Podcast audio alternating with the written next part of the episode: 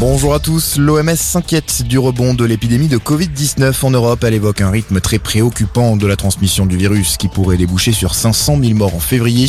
Nous sommes de nouveau à l'épicentre, déplore le directeur de l'OMS Europe qui annonce que les taux d'hospitalisation ont plus que doublé.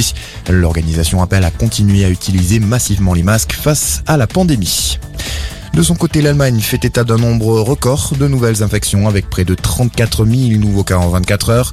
Le pays est frappé par une quatrième vague massive qui touche principalement les non-vaccinés. Le taux d'incidence atteint 155 outre 1 avec des pics dans certaines régions comme la Saxe à 336 pour 100 000 habitants.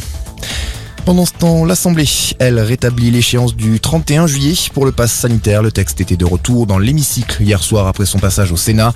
Les sénateurs veulent ramener ce délai au 28 février. La navette parlementaire va donc se poursuivre aujourd'hui au Palais Bourbon, mais ce sont bien les députés qui auront le dernier mot demain lors d'une lecture définitive. Dans l'actualité, également, les conséquences du dérèglement climatique sont visibles depuis l'espace. C'est ce qu'a indiqué Thomas Pesquet à Emmanuel Macron lors d'un entretien aujourd'hui en visioconférence. L'astronaute français a décrit au président le triste spectacle auquel il avait assisté depuis le hublot de la Station spatiale internationale. Il évoque des régions entières en feu, le Canada, la Californie recouverte d'un nuage de fumée ou encore les flammes visibles à l'œil nu à 400 km d'altitude lors des incendies dans le sud de la France cet été. Ma mère est à Bamako.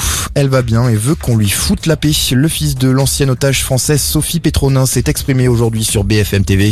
Hier, le porte-parole du gouvernement Gabriel Attal avait dénoncé ce retour de l'ex-otage en Afrique comme une forme d'irresponsabilité. Et puis du rugby. Pour terminer, le staff des Bleus a dévoilé à midi la composition du 15 de France qui affrontera l'Argentine samedi pour lancer sa tournée d'automne. Le deuxième ligne toulousain Thibaut Flamand connaîtra notamment sa première titularisation. Très bon après-midi à tous.